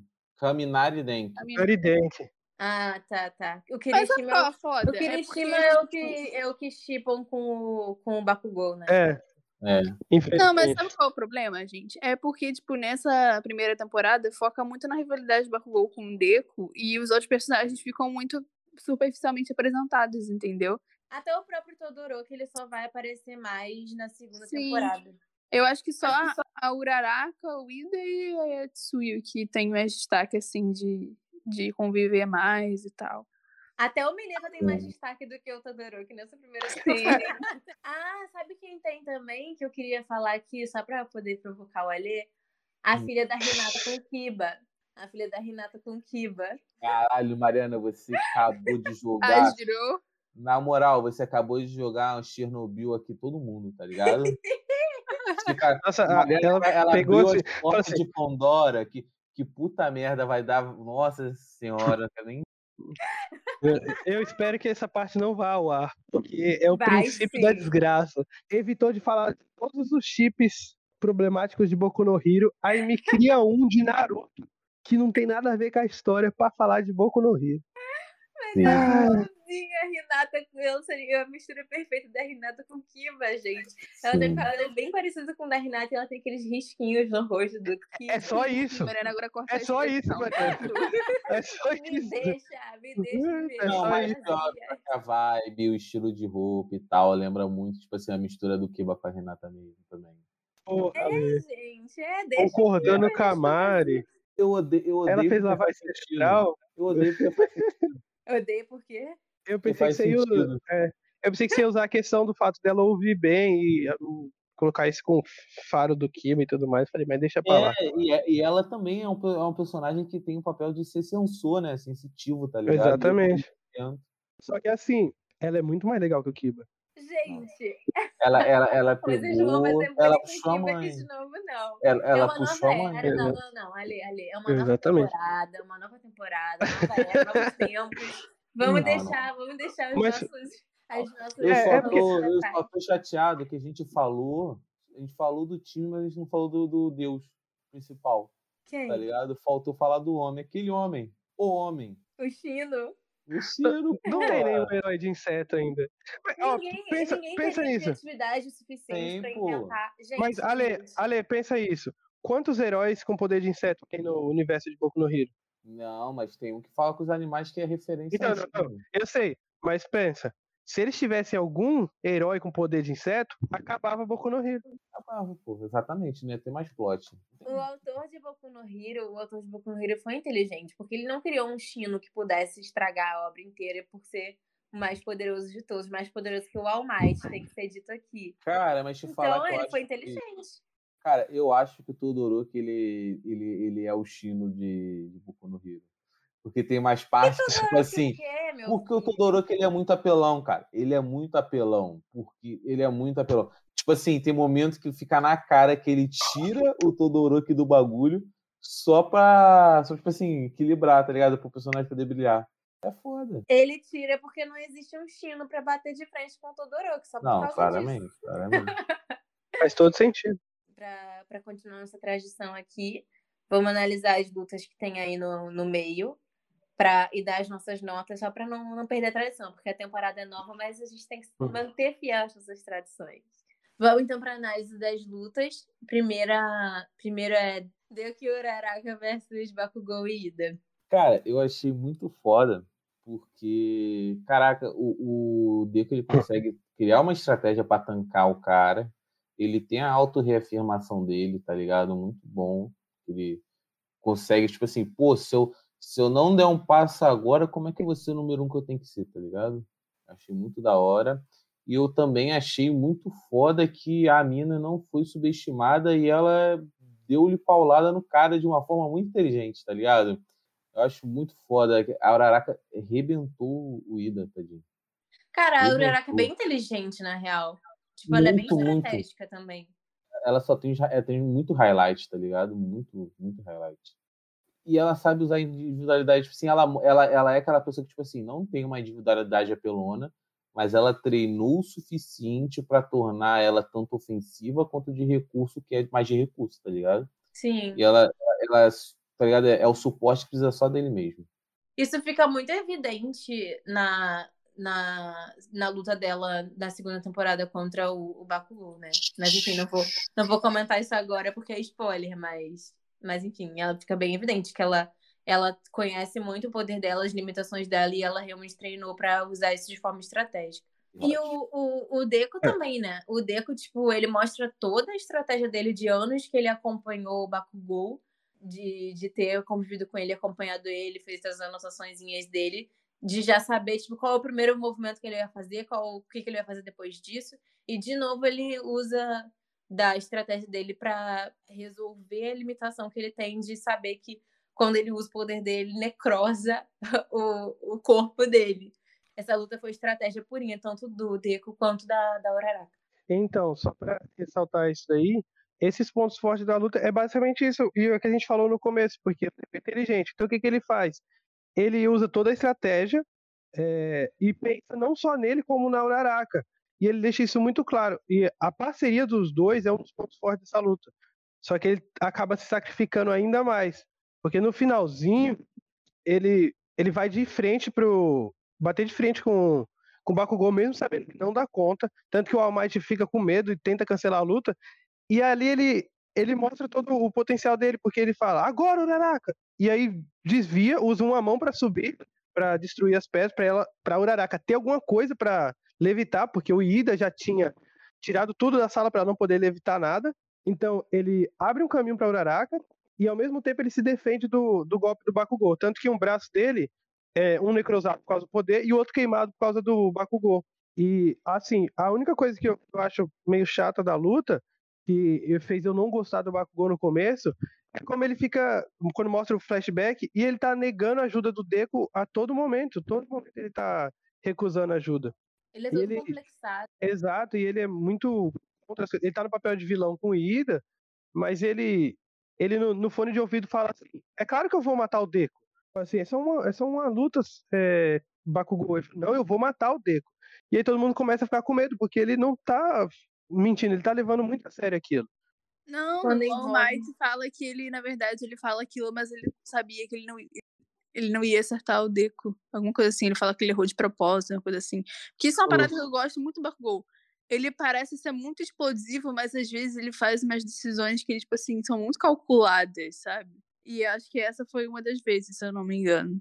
O poder dele representa 100% da personalidade dele, né? Tipo, o poder dele é de fogo, explosão, e ele é um personagem muito explosivo também.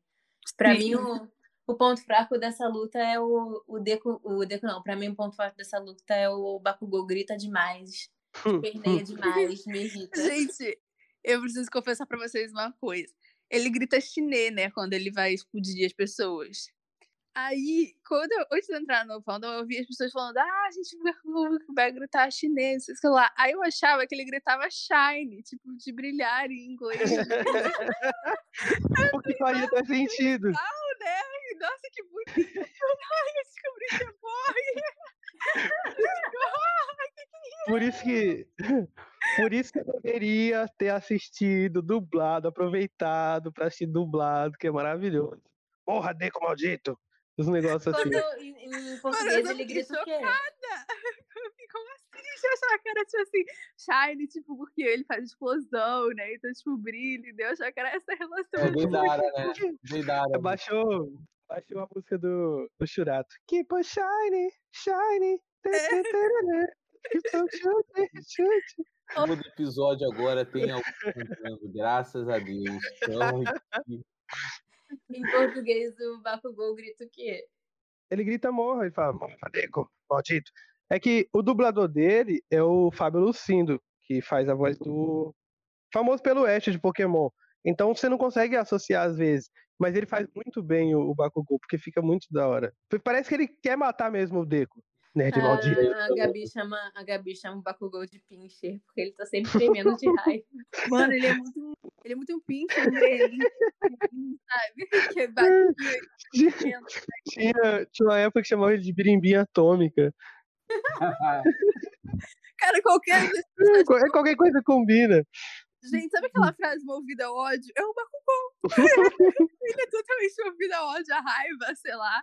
A, a força motriz dele é a raiva dele. Aliás, Gabi, qual foi seu personagem favorito? Você, você não falou pra gente. Cara, eu gosto muito do Midoriya, do Todoroki até agora. Cara, achei que você ia se amarrar no Aizawa, porque é um adulto Eu também criança. achei. eu também Não. achei. É, é, Não, é, é sabe, literalmente. eu tô ah, Kakashi. não, é Ah, literalmente é, o Kakashi de Boku no Hero. O Aizawa é o meu fave. Eu sou, ele é muito, É muito bom. É muito bom que, tipo, eu, eu, eu tenho uma parada pra mim, tipo assim, se o cara ele só tem o papel de sensei, não é nada não. Só sensei. pra mim é tipo assim, ó, é o Kakashi do anime, tá ligado? É, tudo. Ou o cabelo branco, né? Qual que é a nota que vocês dão pra essa luta, gente? Eu dou, eu dou um 9. Eu dei um 9, que é muito estrate- é uma estratégia maneiro. O cara é. Exatamente. É muita, é, além da estratégia, é muita apresentação do, da rivalidade, porque a gente, como ele falou, a gente ficou meio é, órfão do, de Sasuke Naruto, do Naruto em si, e aí eles colocaram uma rivalidade muito boa, apesar de eu não gostar do Bakugou no começo. Eu dou oito. Eu também gostei muito da rivalidade deles, porque, na verdade, uma coisa que eu acho foda é que ele é rival do, do bully dele, né? Porque, tipo assim, o Bakugou faz bullying com ele, mas ele, tipo, ele decide que ele vai superar o Bakugou, sabe? Foda-se. E aí, tipo, por conta disso, por conta do dessa, dessa questão deles, ele, por exemplo, ele sabe quando o Bakugou ataca, como é o jeito do Bakugou de atacar. E ele já, já tem essa, essa manha com ele. Eu acho muito foda ele usar isso em luta. Até porque ele tinha que aprender esse tipo de coisa pra ele conseguir se defender do bullying, né? Exatamente. E, tipo, eu acho, cara, eu não lembro de ter visto é, uma, uma série em que você transforma um rival, o cara que é o oprimido, né, que é o Midoriya, e o opressor em rivais, real, entendeu? Tipo assim, um, ele tá, ele passou a toda na posição de oprimido e de repente ele, tipo, põe de uma forma tão bem escrita assim, que eu achei muito bem escrito, na real, o jeito que ele deu a volta por cima. Sim. Eu dou 8,5. Passando aqui pra reta final do episódio, tem, por fim, a primeira missão, entre aspas, deles, em que eles vão para aquele local. Acho legal que tipo, a faculdade toda equipada, tem vários campos de batalha tal. A Harvard deles, né, galera? Aí- A Harvard. A gente mendiga por uma quadra no- na federal e os caras têm um Na espaço UF não inteiro. tinha nem papel higiênico de direito no banheiro, sabe? O que, que vocês acharam dessa, dessa parte, dessa primeira missão deles? Cara, achei muito foda que eles se sentem na Disney, né? Sim. Olha que área ampla, quanta coisa. aquele cara dos dedos, aquele vilão que aparece lá, o dos dedos, ele me lembrou muito um dos Onis de Kimetsu no Yaiba, que é um que também tem várias mãos, Ah, vários primeiro. dedos, misturado com o Marrito. Porra. no- Nossa, Me lembrou muito a mistura dos dois. Mas o Shigaraki, é, ele é o. Ele é o Marrito que não toma banho declaradamente, porque toda hora ele tá assim, ó. É, ai, que nervoso. É, nossa, que agonia! Quando ele tira a mão da cara assim, ele fala, não, coloca de volta, pelo amor de Deus, para com isso. Para com isso, tá feio. Eu entendi porque que você usa isso, então continua assim. Sim, mas fala, fala do Shigaraki não, que porra, que o plot dele é muito foda. Muito, Eu ainda muito não vi, parece que vai ser a, a nova parte a ser adaptada, né? É, é, é, é daqui a uns três episódios deve começar essa porra. Mas, caralho, é absurdo, gente. Tipo, Independente de qual seja o plot dele, eu achei ele bem um vilão bem interessante. Tipo, ele realmente dá, dá um medinho. Ele dá um medinho. E ele te dá um nervoso. ele- Muito, muito. E ele fala, é que eu acho que não é nessa temporada, mas depois ele fala muito sobre a complexidade de ser um herói. É muito pesado as coisas que ele fala, porque ele, ele é do. Ele é ele dá agonia, mas ele não é tão poderoso, apesar do poder dele. Só que ele coloca. Ele, ele te prende num, num genjutsu muito fodido, porque ele acaba com sua mente. Ele fala assim, ah, você vai ser herói? Você já pensou o que pode acontecer você sendo herói? Sabe que pode morrer gente você sendo herói? E ele deixa a pessoa refletindo com isso. soft villain, tá ligado? Aquele vilão que ele é mais, tipo assim, não é poder, não. É vou te ganhar no papo. É um coronga da vida. E ele é- o poder dele é muito apelão, tá? Ele só tem muito. É só, tipo assim, é difícil de usar, mas, porra, se usa é foda. Tem uma luta aí que a gente pode dar nota, que é a, a luta do, da, da Tsuyu com Tsuyu, Mineta e Deku contra os vilões lá na água. Que eu achei legal, eu achei bem legal essa luta, tá? Eu acho que daria seis essa luta. E eu sete, porque assim, tipo, é, ela é boa porque tem a Tsuyu, porque tem estratégia do Deku, mas perde ponto porque tem o Mineta. Só por ter o Mineta já perde uns pontos. Exatamente. Que, ah, a gente vai achei que, tipo, resolveu rápido, sabe? Tipo assim, ah, foda-se, vamos tentar, vai, acabou.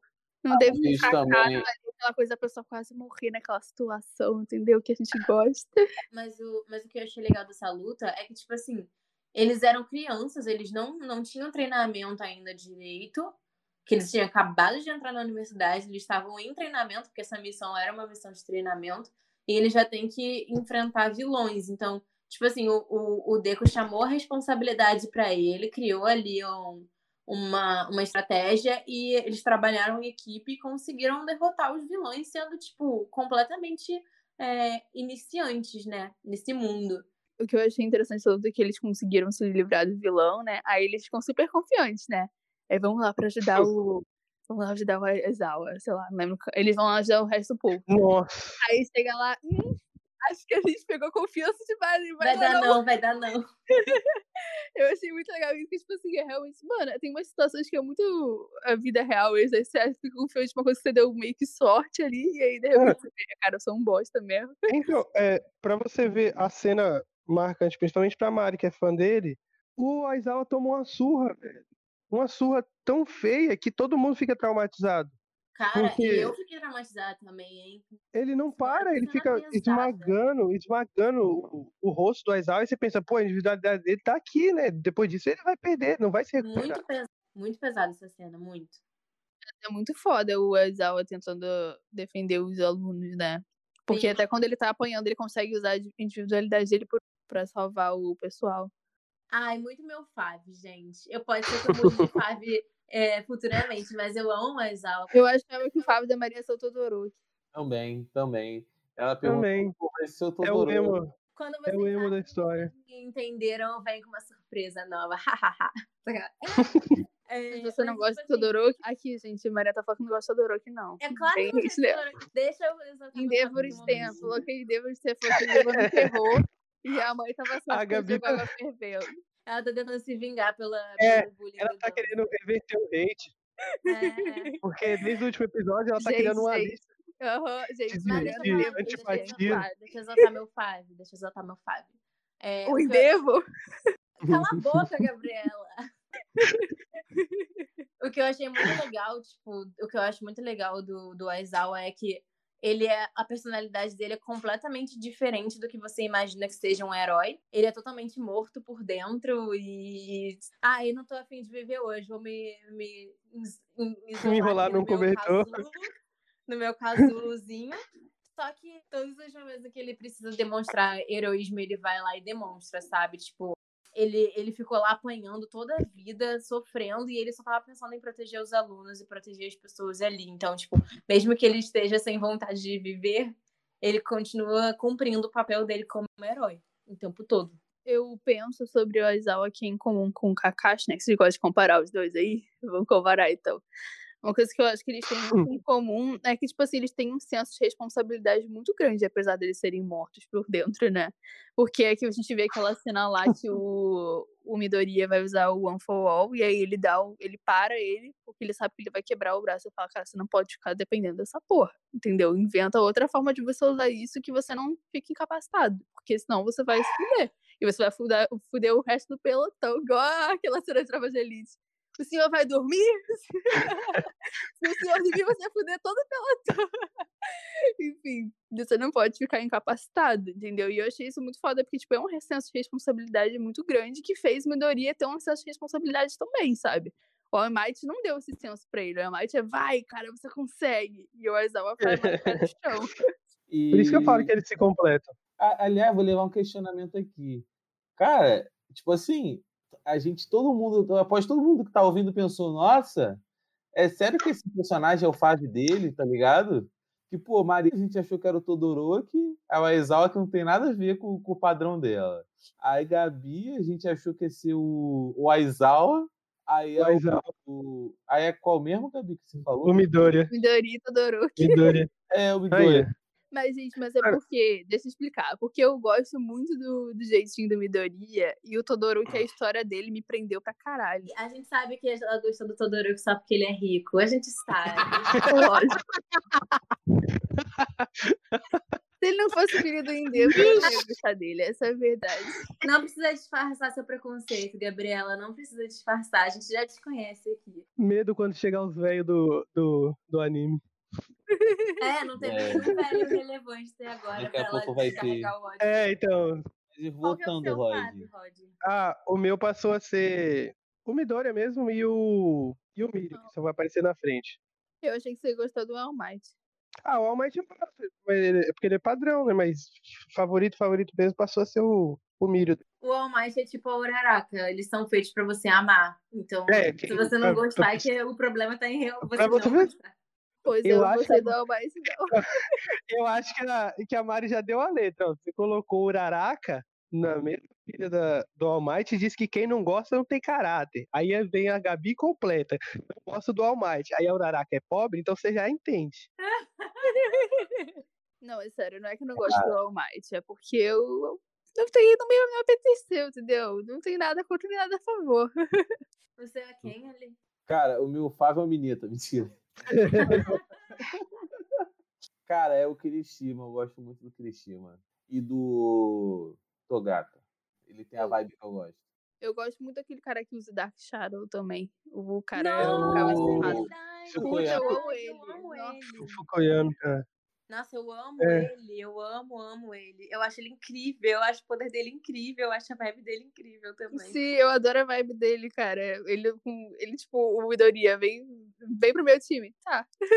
ele é muito de boa. Mas é que ele realmente ele não tem muito destaque nessa primeira temporada. né? É, ele só É. aparece pra fazer uns comentários sombrios. Mas É. ele realmente é Assim. Tá bom, pessoal. Então agora a gente vai falar da luta do, do All Might e do grande, grandíssimo Nomo, né? Um vilão figurante, que é categoria nova. E, porra, é um bagulho muito foda, né? O que vocês acham da luta? Tirando o ponto forte de que é o All All Might, All Might, Esmalte, tirando. tirando, tirando Alright. Ah, o All Might. Might. É que realmente você fala assim, ah, vamos tirar o ponto forte que é o All Might. Aí fica complicado. Mas eu lembro de ter visto essa luta pela primeira vez e eu já tinha uma noção de que talvez ele fosse morrer ali. Eu tava crente que ele ia morrer. Porque a tendência, e eu não tinha visto nada ainda, só sabia daquele episódio, a tendência é que o All Might ia morrer alguma hora do ferimento. Falei, mano, ferrou. Ele vai morrer ali, vai começar toda uma dinastia.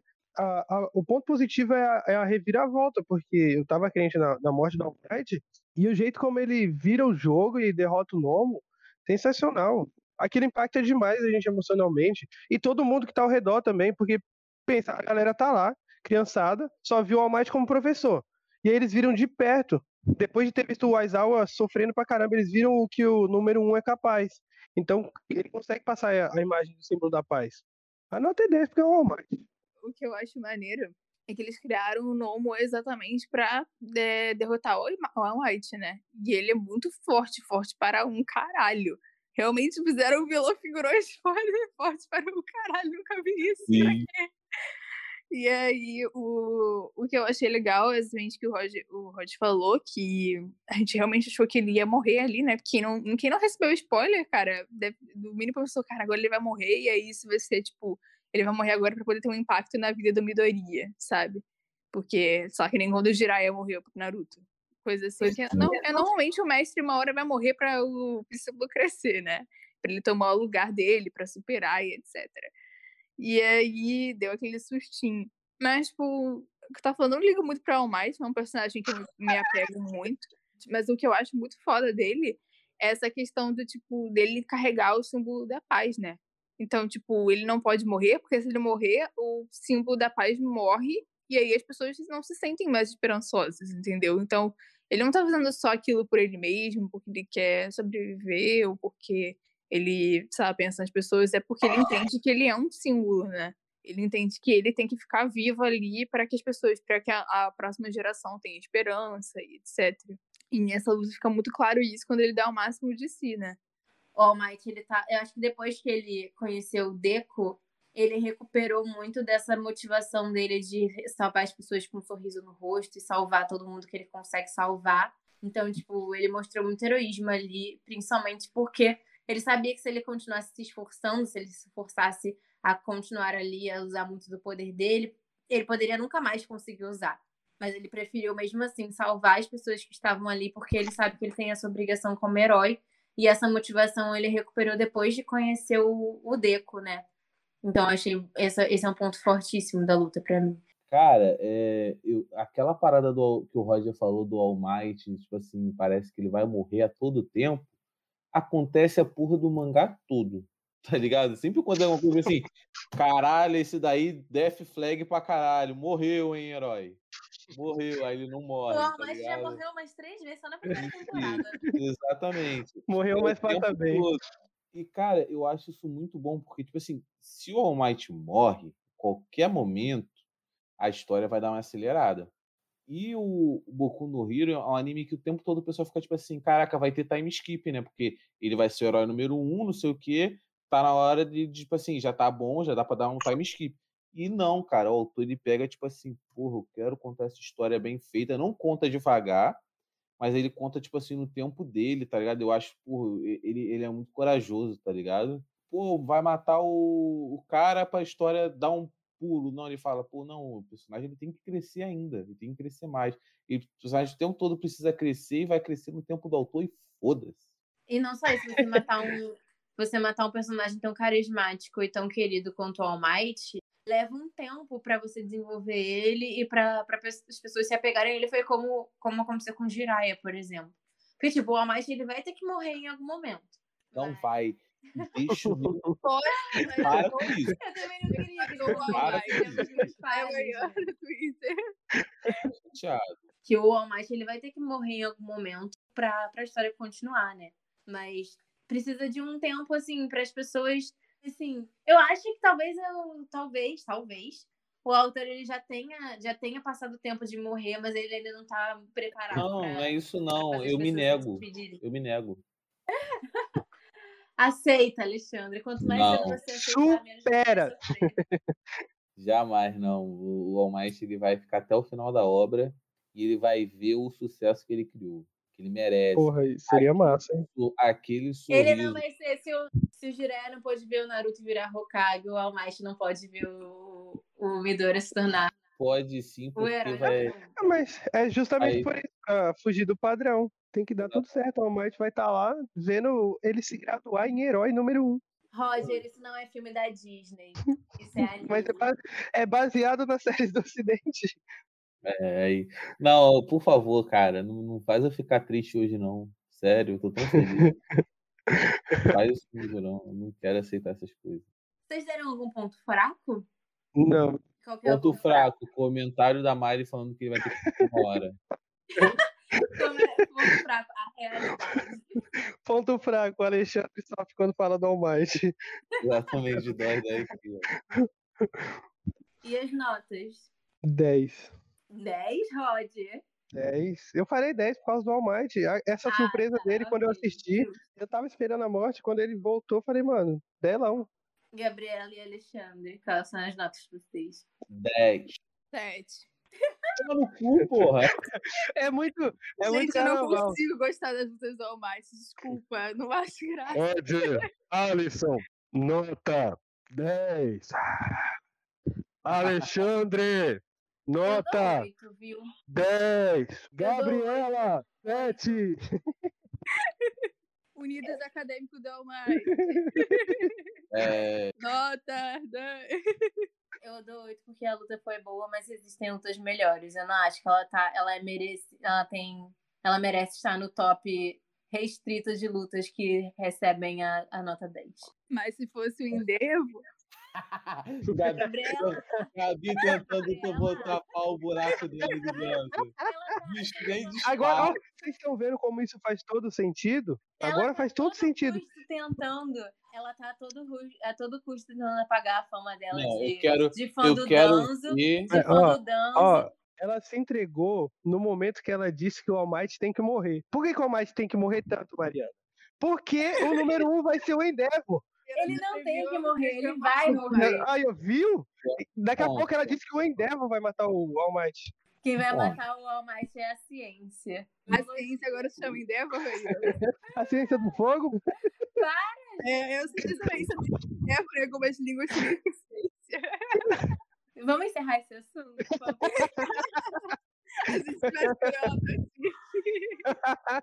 Vamos queimar Gabriela as tá, provas. Gabriela tá tentando reverter a situação dela. Ela acha que a gente esqueceu da, do amor. Não, é. dando. A situação da, da Gabi é irreversível. Depois do episódio de namorados, nossa senhora. Ela se revelou contra, a- além de pobre e, e velho, ela é contra namoros à distância e chuva. Porra. Vamos ler os comentários.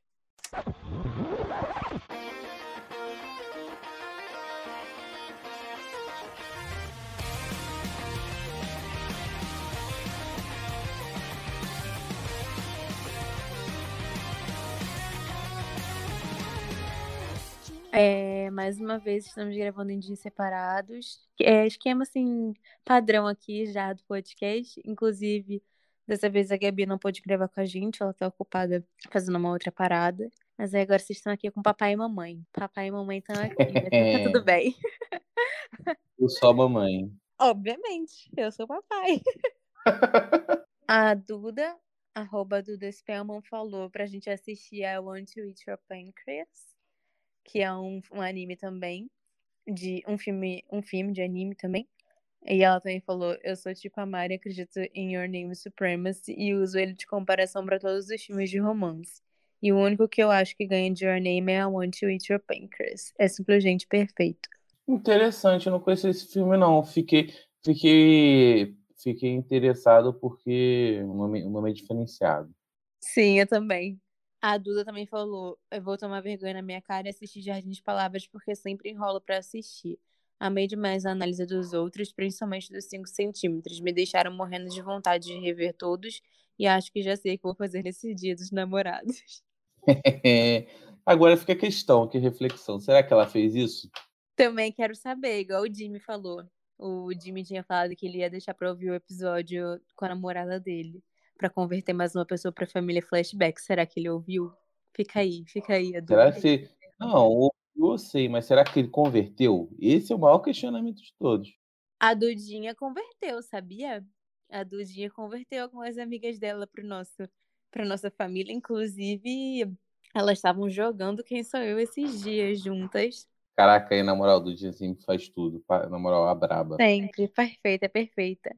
Inclusive, por falar em Dudinha, ela falou que amou o episódio e a gente conseguiu convencê-la a tomar vergonha na cara e assistir todos os filmes.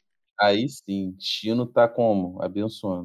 E como o episódio foi de Dia dos Namorados e a gente se declarou pros nossos mozões, o meu namorado e o namorado da Lê também comentaram é, do- sobre o episódio passado. O meu falou, o Arthur, ele falou: Amei a análise dos filmes, apesar de não ter assistido todos, porque dormi enquanto assistia. Sim, ele dormiu enquanto ele assistia 5 centímetros por segundo, ele assistiu comigo, inclusive ele dormiu na metade. E é uma média-metragem ali, o, que- quão, o quão cara de pau a pessoa tem que ser pra dormir no meio de um metro de metragem. Ai, ai. Não, é realmente decepcionante. Mas enfim, aí ele falou: Eu amo o conceito de alguns filmes não terem finais felizes, porque isso aproxima a gente do mundo real, mesmo que isso custe a nossa felicidade. Mas é tudo muito lindo. E obrigada, amorzinho, que sou eu, pela homenagem. Acreditei e apoiei o podcast desde antes dele realmente se concretizar, porque eu acreditei e acredito no potencial de vocês como um grupo. O conteúdo de vocês sempre Oh. me prende... o conteúdo de vocês sempre me prende muita atenção pela qualidade e descontração. Continuarei apoiando vocês sempre. Te amo, Gabi, te amo, Lei, te amo muito bem. Lindo. Tutuzinho me ama. Meu marido maravilhoso, né, gente? Te amo também, bem. É um amor esse homem. Quer dividir ali? Já, já, já divido, divido, tranquilo. Se você dividir a Fefe comigo, eu divido o Arthur com você. É uma boa moeda de troca. Estamos Vamos- praticando vamos combinar? escambo. Vamos combinar aqui em off, então. Nossa mercado... Cruz que a gente tá falando como se fosse uma mercadoria. É que nem eu falando que namorar EAD é investimento de baixo custo, tá ligado? É, conta isso sério que, que o pessoal do podcast não sabe que você falou essa barbaridade. Não, é porque, pô, como namorar, namorar de longe, assim, AD, é investimento de baixo custo, porque, tipo, você não tem, você não precisa sair todo dia com a pessoa, tá ligado? E sair com a pessoa que mais gasta na hora do, do relacionamento. Porque você sempre quer sair para comer, mano. Você, quando você começa a namorar, você sempre vai querer sair com a pessoa para comer. É, é, é, um bagulho, tipo. Sim. É, é lei da, da natureza, tá ligado? Igual a gravidade. É foda. Aí, pô, se for AD, você não engorda, economiza, tá ligado? E presente na internet é bem mais barato do que levar para comprar alguma coisa. Então, é investimento de baixo custo. É, gente, esse é o, esse é o ídolo de vocês, hein? Prestem bem atenção nas pessoas que vocês seguem. O legal é que semana passada foi tudo romântico, tudo bonitinho. Dia dos namorados aí hoje está investimento de baixo custo. Vamos trocar nossos namorados.